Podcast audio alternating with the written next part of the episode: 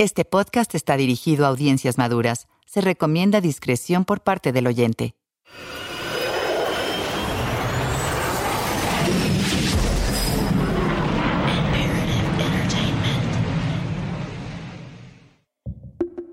Una nota rápida. Hay dos versiones disponibles de este podcast. Encontrarás una en español como La Nota Roja y en inglés como The Red Note. Si prefieres escuchar la versión en inglés, puedes hacerlo buscando The Red Note en la misma plataforma donde descargaste o escuchaste este episodio. El feminicidio en Juárez es una historia importante que nunca antes se había presentado de esta manera. Para permitir que el público hispanohablante escuche comentarios de periodistas y académicos estadounidenses que estudiaron el feminicidio, algunos actores de voz mexicanos han traducido al español algunas entrevistas que se grabaron en el Chuco de Imperative Entertainment, esto es, La Nota Roja. Comencemos. Durante los primeros meses de 1999, hubo un cierto optimismo en Juárez, pues se creía que las autoridades estaban cerca de resolver los feminicidios en serie, que cobraron la vida de alrededor de 200 mujeres desde 1993. El año anterior, Patricio Martínez se convirtió en el nuevo gobernador del PRI. Durante su campaña, Martínez dijo que detendría el derramamiento de sangre en Chihuahua en un mes.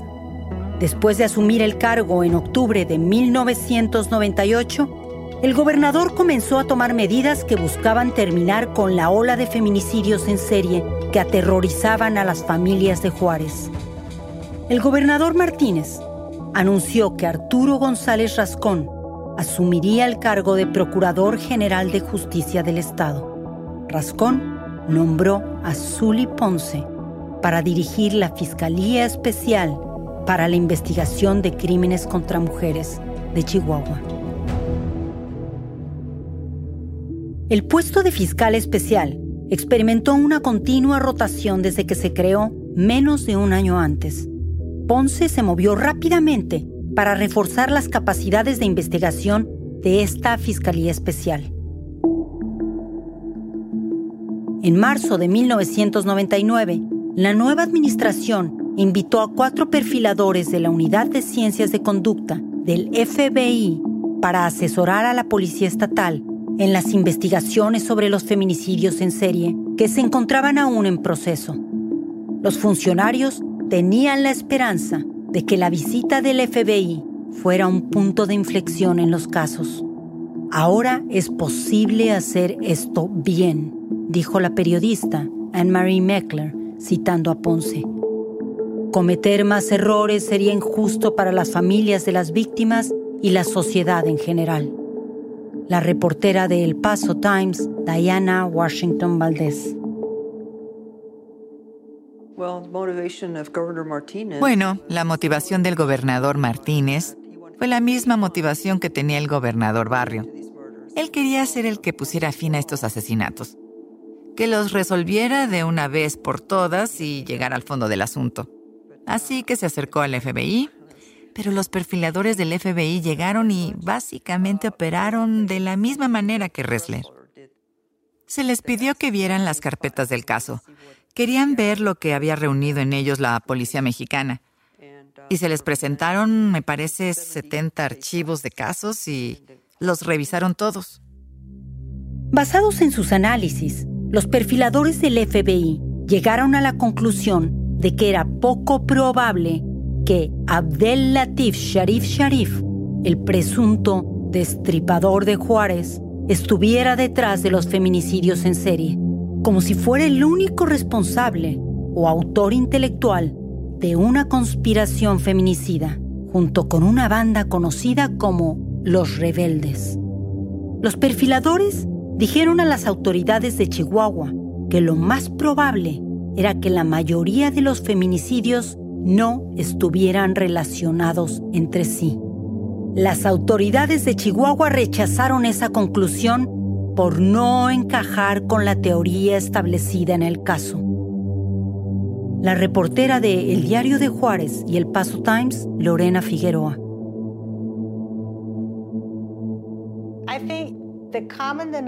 Creo que el común denominador de todos es que funcionarios del gobierno, y me refiero a la policía o los investigadores, les dieron esperanzas.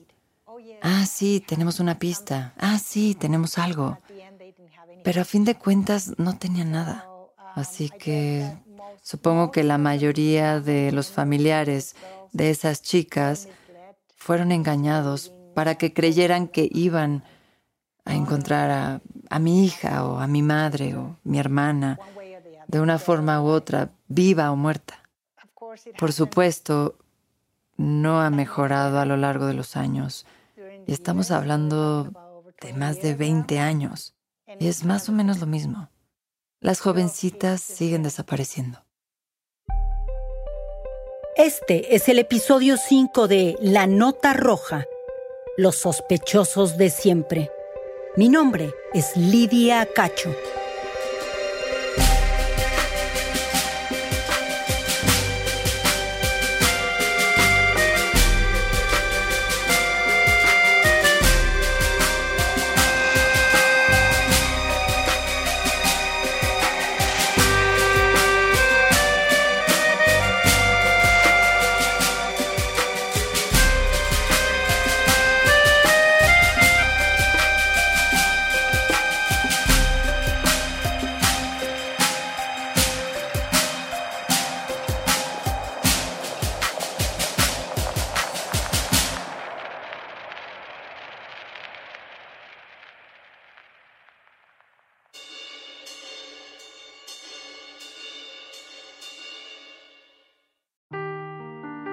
The truth never gets old. Introducing June's Journey, the free to play mobile game that will immerse you in a thrilling murder mystery. Join June Parker as she uncovers hidden objects and clues to solve her sister's death in a beautifully illustrated world set in the roaring 20s. With new chapters added every week, the excitement never ends. Download June's Journey now on your Android or iOS device or play on PC through Facebook Games.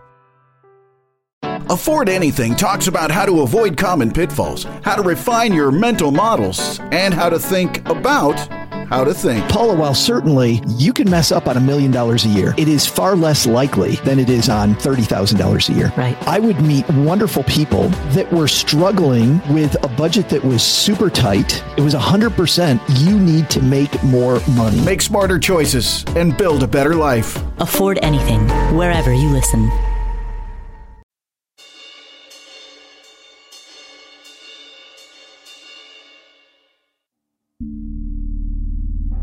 En marzo de 1999, una niña de 13 años llamada Nancy Villalba fue secuestrada en un tramo desierto de la carretera en su viaje en autobús hacia la maquiladora donde trabajaba. A finales de la década de 1990, la activista juarense Vicky Carabeo trató de advertir a las jóvenes trabajadoras sobre los peligros que podrían enfrentar al estar solas en autobuses de las maquiladoras. Nosotros andábamos arriba de las maquiladoras repartiendo de los camiones. Tengan mucho cuidado, muchachas, esto, nunca se queden dos solas al final. Si les dicen vamos a poner gasolina, no, no, porque... Fue exactamente lo que le pasó a Nancy Villalba, el conductor del autobús en que viajaba. Le dijo, oiga, tengo que poner gasolina, pero la dejo enfrente de su casa. Y cuando ella se dio cuenta, pues ya estaba ya en donde no debería estar y se subieron los otros. Ya al último que hacen todo lo que le hacen a ella. Nancy fue violada y estrangulada por sus agresores. La abandonaron en el desierto para que muriera sola. Levanta pedazo de concreto y se lo avienta y creen que se murió le echan hierbas y más concreto arriba, pedazos de concreto como basura. Pero la niña sobrevivió y caminó casi un kilómetro por el desierto hasta un pueblo cercano. Y dos días después, tres, andaban unos niños jugando al bote y oyeron, mamá, ayúdame. Ah, carajo, pues ¿quién está hablando? Mamá, ayúdame. Virgen, no me dejes. Fueron los niños por las mamás y nada. mamá, ayúdame. Aquí viene por aquí, aquí estamos, habla más. Qué cosa más hermosa que ella en ese momento de desesperación y de dolor. Le hablaba a su mamá.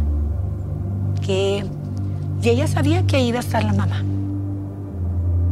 Cuando las autoridades llevaron a Villalba al hospital, no podía hablar.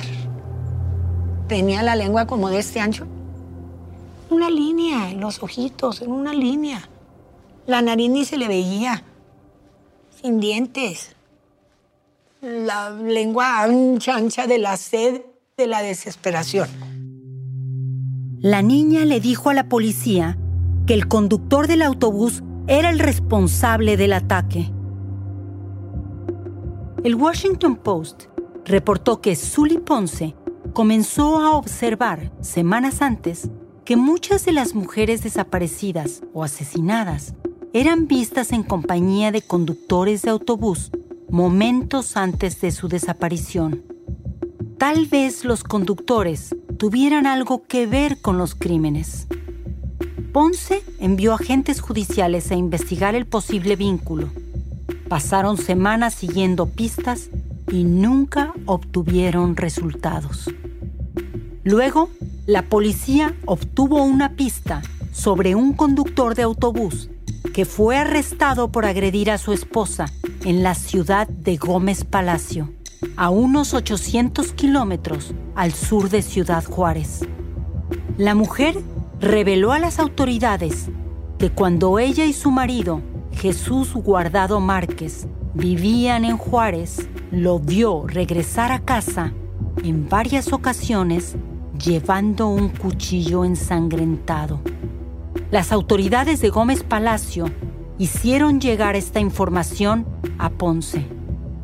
Guardado Márquez tenía varios alias. Era conocido como el Tolteca, el Chacal o el Drácula. Fue arrestado unos días después. Diana Washington Valdés. Creo que también me pareció interesante que inicialmente se identificó al tolteca como el Drácula. Eso fue el apodo que inicialmente le dieron las autoridades y tal vez pensaron que era exagerado y entonces acabó por convertirse en el tolteca. Después de ser interrogado, Guardado Márquez confesó a la policía que él, junto con otros cuatro conductores de autobús, conspiraron en los feminicidios de 20 mujeres durante los años de 1997 y 1998. Sully Ponce anunció que los cinco conductores de autobús, a quienes la prensa bautizó como los toltecas, actuaron bajo las órdenes de Abdel Latif Sharif Sharif. Ponce dijo que Sharif les pagó para llevar a cabo los feminicidios a los toltecas de las regalías que obtenía de sus patentes, las cuales mantenía ocultas en cuentas bancarias secretas en Estados Unidos. Para recibir el pago, los conductores tenían que llevarle a Sharif ropa interior u otra prenda de vestir de las víctimas, junto con un artículo periodístico que relatara el feminicidio. Eran las mismas acusaciones que las autoridades de Juárez realizaron contra Sharif y los rebeldes tres años atrás. Los oficiales del FBI no encontraron ningún registro de su existencia. En todo caso, los antiguos empleadores del egipcio eran dueños de los derechos de todas las patentes que Sharif desarrolló, por lo cual Sharif no recibía ninguna ganancia. A pesar de las cuestionables acusaciones, los toltecas fueron acusados de los 20 feminicidios que Guardado Márquez adjudicó al grupo. Washington Valdés narra que el gobernador Patricio Martínez anunció públicamente con orgullo, esta pesadilla se terminó. Se acabó.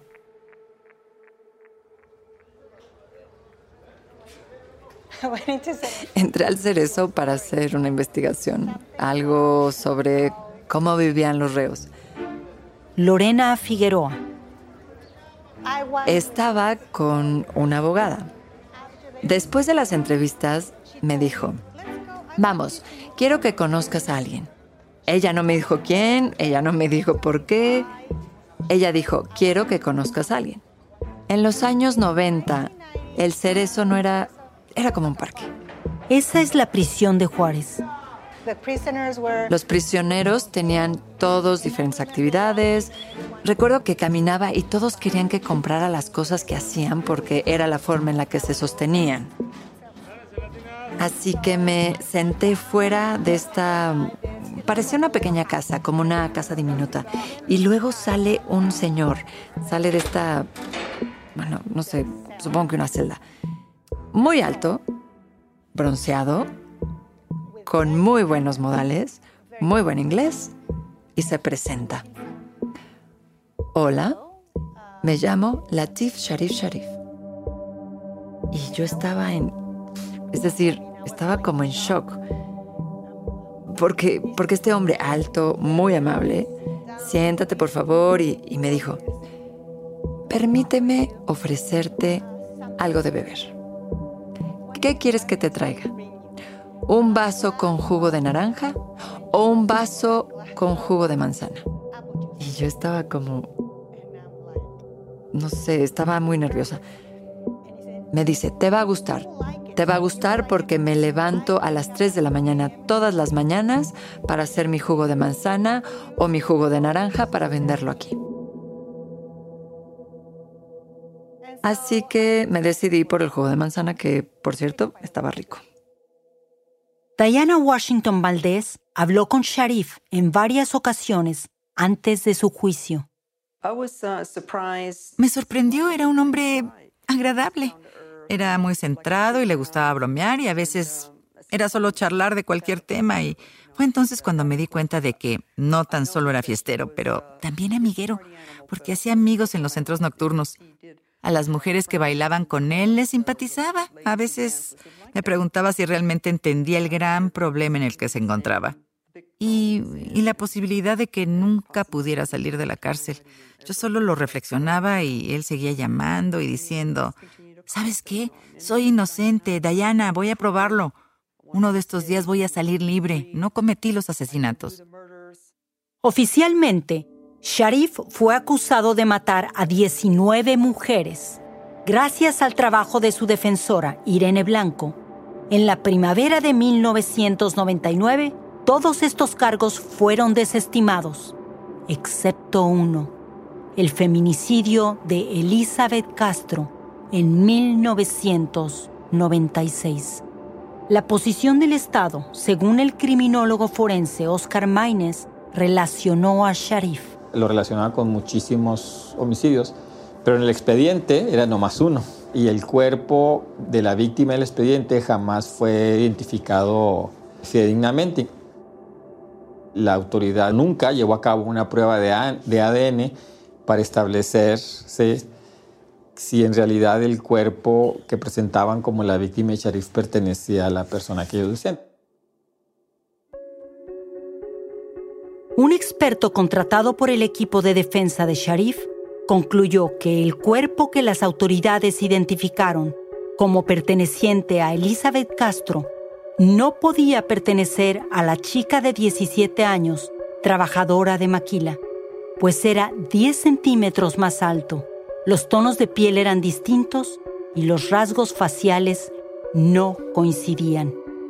Irene Blanco menciona que las autoridades tampoco pudieron explicar por qué el cuerpo encontrado tan solo cuatro días después de que Elizabeth Castro desapareciera estaba tan severamente descompuesto como si los restos hubieran sido abandonados en el desierto durante varias semanas. Bueno, pues total que así se fue el, ¿cómo se llama? el juicio de Sharif en en inconsistencias. Con uno de, con uno de los jueces también tenía yo mucho trato. No era el de la causa, pero yo platicaba mucho con él y él me decía, no hay material, no hay, no hay, aunque quiera, no hay. El papá reconoció el cadáver, o sea, el cadáver de, de esta muchacha, pero ya estaba en tan mm, descomposición, el cuerpo estaba tan descompuesto que el papá lo la reconoció por los pies. Por los pies. Dios, discúlpame. Bueno, termíname de decir. Por los pies porque ella, ella tenía, le faltaba un dedo, tenía chueco el pie izquierdo, eh, lo tenía tenía un lunar grandote. Entonces pedimos ampliación de eso. Nunca hubo ampliación. Así se quedó. De veras, te lo digo, el magistrado se reía por los pies. Las autoridades también tenían problemas para conciliar las historias de cómo Sharif y la joven trabajadora de la maquila se cruzaron en el camino. Según Diana Washington Valdez. Um, Nadie lo vio llevarse a alguna de esas víctimas. Estas eran pues personas que iban a centros nocturnos a bailar y a beber por la noche. Esa era la vida social de Sharif. Y los, los hombres y mujeres que lo rodeaban estaban en un ambiente distinto, muy distinto a aquel del que provenían las víctimas, las que eran extraídas de las calles y asesinadas. En el caso de Elizabeth Castro, Irene Blanco afirma que las autoridades alegaron que Sharif Supuestamente creo que la había conocido en un bar y se la había llevado. Y que luego después había ido a la casa de ella. Digo, ¿y cómo sabía dónde vivía él? Y que se escondía detrás del carro y que les empezaba, le empezaba a hablar a la hermana. Nada era comprobable. Iba a saber dónde vivía. No, no, no, no vivían nada. La hermana no estaba, se habían a Zacatecas, nadie estaba aquí, ella estaba trabajando en la maquila. Nadie vivía con ella. Tú sabías que iba a estar bien difícil una sentencia favorable. Nunca la íbamos a lograr jamás. Digo, estaban así el procurador, todo el mundo encima, todo el mundo encima. Quitando lo que más se pudiera, pero sabíamos que era cuesta arriba totalmente. Mira, cuando, cuando el sistema se te deja venir de esa forma, Hace cuenta que quieres escalar un muro de mármol con las manos mojadas. No puedes. Por más que quieras avanzar, sientes el, aplastón. Entonces el, este juez con el que te digo que yo platicaba mucho me dijo, mire, le voy a dar un consejo. Desístase, le van a pasar 20 años allá adentro. No se lo van a dar nunca. No tienen elementos para juzgarlo culpable. No es posible, no hay elementos. Desístase y ya váyase a juicio, a sentencia. Yo no tenía esperanza de que saliera libre. Le dije a Sharif, mira, aquí lo único que tenemos que hacer es que atense de sentencia, irnos al amparo.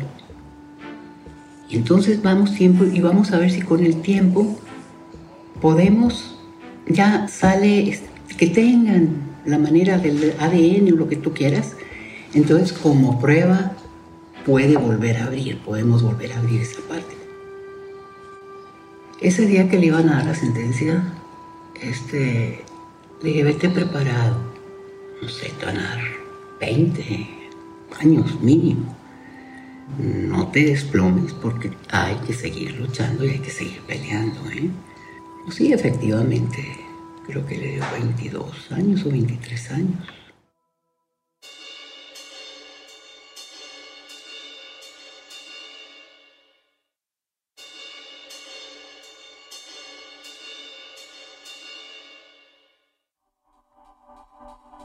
Después de que su apelación fuera revocada, Sharif fue transferido inmediatamente por las autoridades a la penitenciaría estatal de la ciudad de Chihuahua. Ahí se cerró el caso porque se, dictó sentencia y luego después, eh, de una manera totalmente arbitraria, lo cambian de penal. Así, a de cuenta, en la noche se lo llevan y se lo llevan a Chihuahua, a una alta seguridad en Chihuahua. ¿Por qué? Pues porque ya esa era la mejor manera de aislamiento y de y de control. Control, o sea, ella tenía una pena y, y a ese momento todavía no se metía el amparo. Entonces, si él moría en la prisión, moría sentenciado. Los supuestos cómplices de Sharif, los rebeldes, que estuvieron detenidos sin juicio desde su arresto en 1996, y los toltecas, los cinco choferes de autobús que fueron acusados de 20 feminicidios a principios de ese año, también fueron trasladados a la prisión de alta seguridad de Chihuahua ese mismo día. No meten en una en solitario. Y después me llama el que era el psiquiatra del penal y me dice que que acaba de renunciar, que porque él ya no se quiso prestar, vamos a la tortura psicológica que se le estaba haciendo a y aparte de la droga que se le estaba administrando. Haga algo, haga algo, yo ya me salí. Irene Blanco explica que el traslado de Sharif a la penitenciaría le hacía casi imposible visitarlo cuando hizo el viaje de 350 kilómetros de Juárez a la Penitenciaría Estatal de Chihuahua, los oficiales trataron de evitar que ella se reuniera con su cliente. Voy a Chihuahua y con un problema para, para poderlo ver porque digo, soy la, soy la defensora. Pero no hay autorización, no, no, no, ¿cómo que no hay autorización? Como defensores puedes entrar o te pueden entrar al reo no es de que te tengan restringido, nadie, los defensores no tienen restricciones. Por fin, después de un rato ahí todo, me dicen, ok, va a poder pasar. Nada más que tiene que entrar a revisión física. Ah, y luego mandan a una muchachita. La cuenta que estaba la cámara. Dijo que me repegara para que la cámara no me viera. Sale ella a la puerta y me dice, es que tenía instrucciones de hacerle revisión vaginal.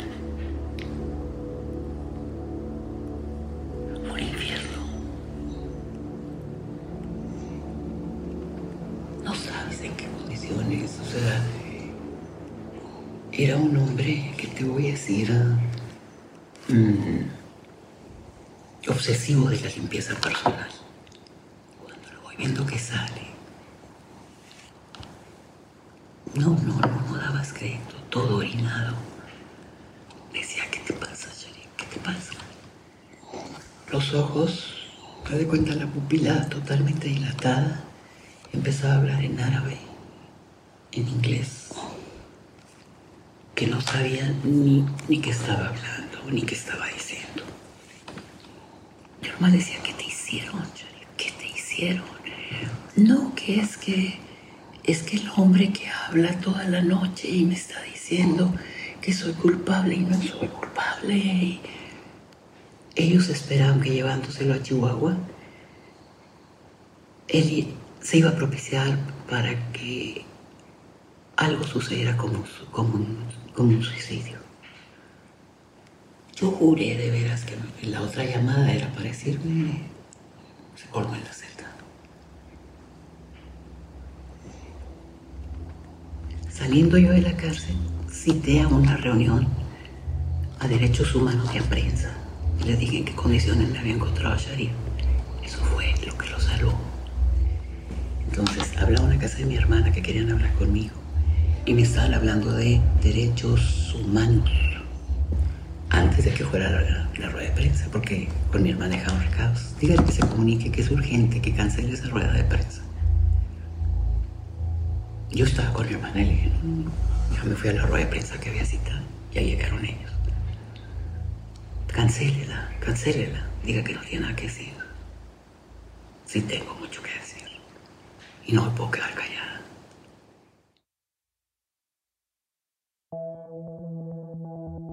Blanco relató a la prensa las condiciones de la detención de Sharif en Chihuahua. También les contó sobre las amenazas de muerte que había comenzado a recibir en la contestadora de su casa. Mira, siempre estuve bajo amenazas. Me hablaban y me decían que me retirara, que me iba a arrepentir. Pero que al cabo tenían identificados a mis.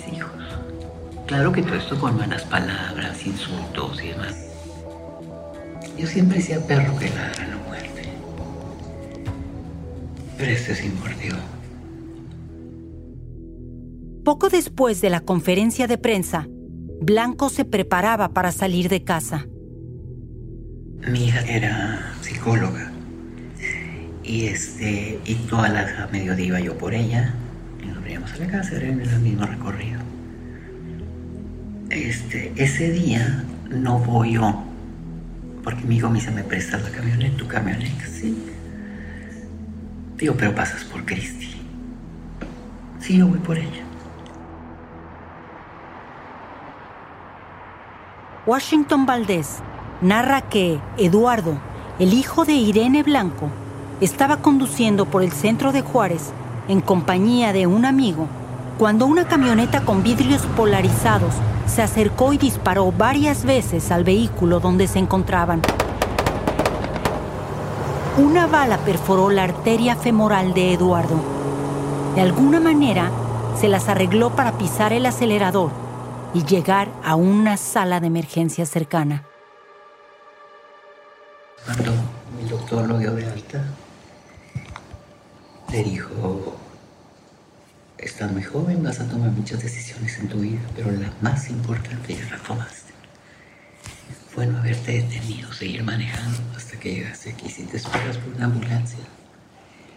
Porque la moral en siete minutos se desangra.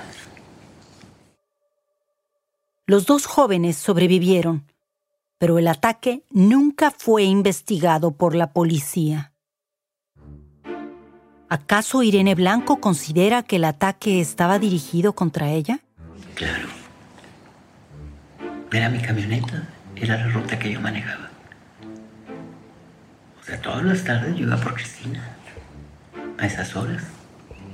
Cristina y Eduardo siempre han sido muy solidarios conmigo me han respetado mucho en lo que yo decido hacer. No, no interfieren pues o no dan opiniones. Pero Cristina, mi hija, fue la que me dijo una vez, pero así llorando, dice, tenemos que hacer algo, no se puede vivir con miedo. Pues sí, tienes razón se puede vivir con miedo, Cristinita. Blanco y su familia se mudaron del estado de Chihuahua unas semanas después del ataque. Ella no volvió a ver a Abdel Latif Sharif Sharif hasta cinco años después. Irene Blanco fue la primera defensora amenazada y atacada en Ciudad Juárez, pero no fue la última el constante temor por represalias en contra de cualquiera que evidenciara la conspiración del silencio en Juárez provocó que cubrir la historia de las mujeres y niñas desaparecidas y asesinadas fuera un trabajo complejo para las y los pocos reporteros que investigaban estos casos. Las madres de las víctimas, sus abogadas, periodistas, las familias de los hombres acusados falsamente, las fiscales especiales e incluso el personal forense del edificio de la Fiscalía recibían amenazas constantes. Casi nadie podía hablar on the record con nosotras las reporteras. Quienes lo hicieron, a menudo, pagaron un precio muy alto.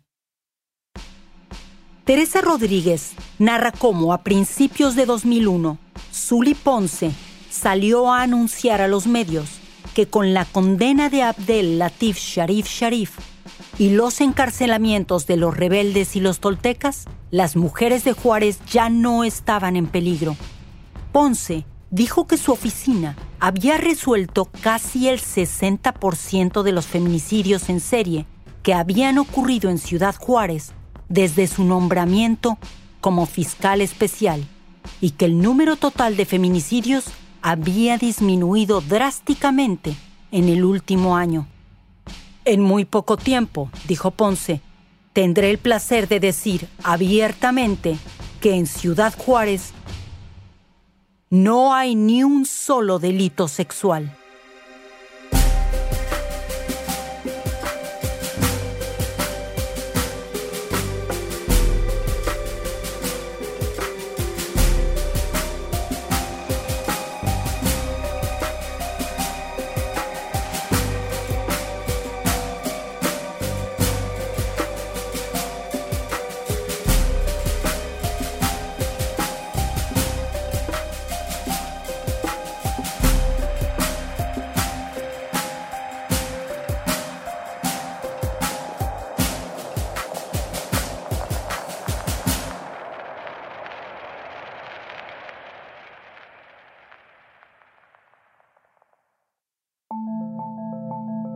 Nota Roja es una producción de Imperative Entertainment, presentada por Lydia Cacho y escrita y dirigida por Craig Whitney.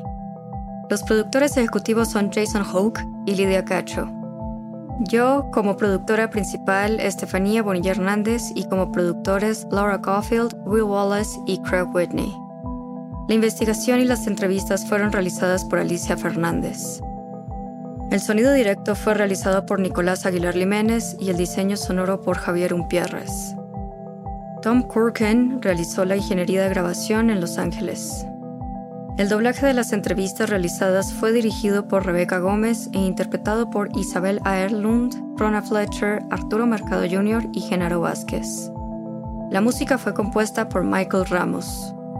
Abraham Buendía realizó el detrás de cámara y foto fija. Nuestro fixer de producción en campo fue René Renix Nava. Servicio de transporte fue proporcionado por Arturo y Ricardo Baez en Ciudad Juárez, Chihuahua y Hugo Ramos en la Ciudad de México. La contabilidad de la producción fue supervisada por Viridiana Morales y realizada por Miguel Torres en Global Entertainment Firm. Lorena Olivares es la asistente de director.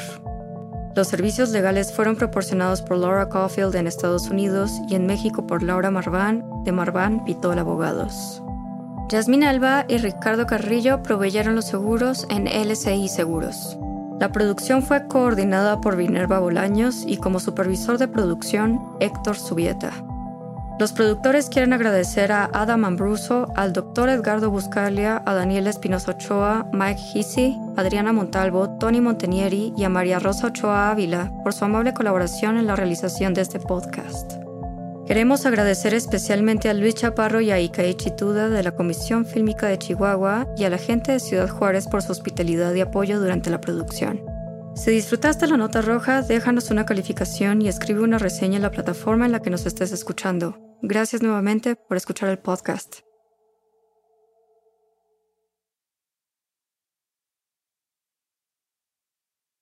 The Bigger Pockets portfolio of podcasts are worthy of your investment. We're having a real conversation as real real estate investors. New episodes available every day. It's important to buy where it makes money and not necessarily where you want to travel to. Bigger Pockets, On the Market, Rookie Real Estate, or Money Podcast. The purpose of flipping is to create more cash so then you can reinvest into other types of properties. The Bigger Pockets Podcast on YouTube or wherever you listen.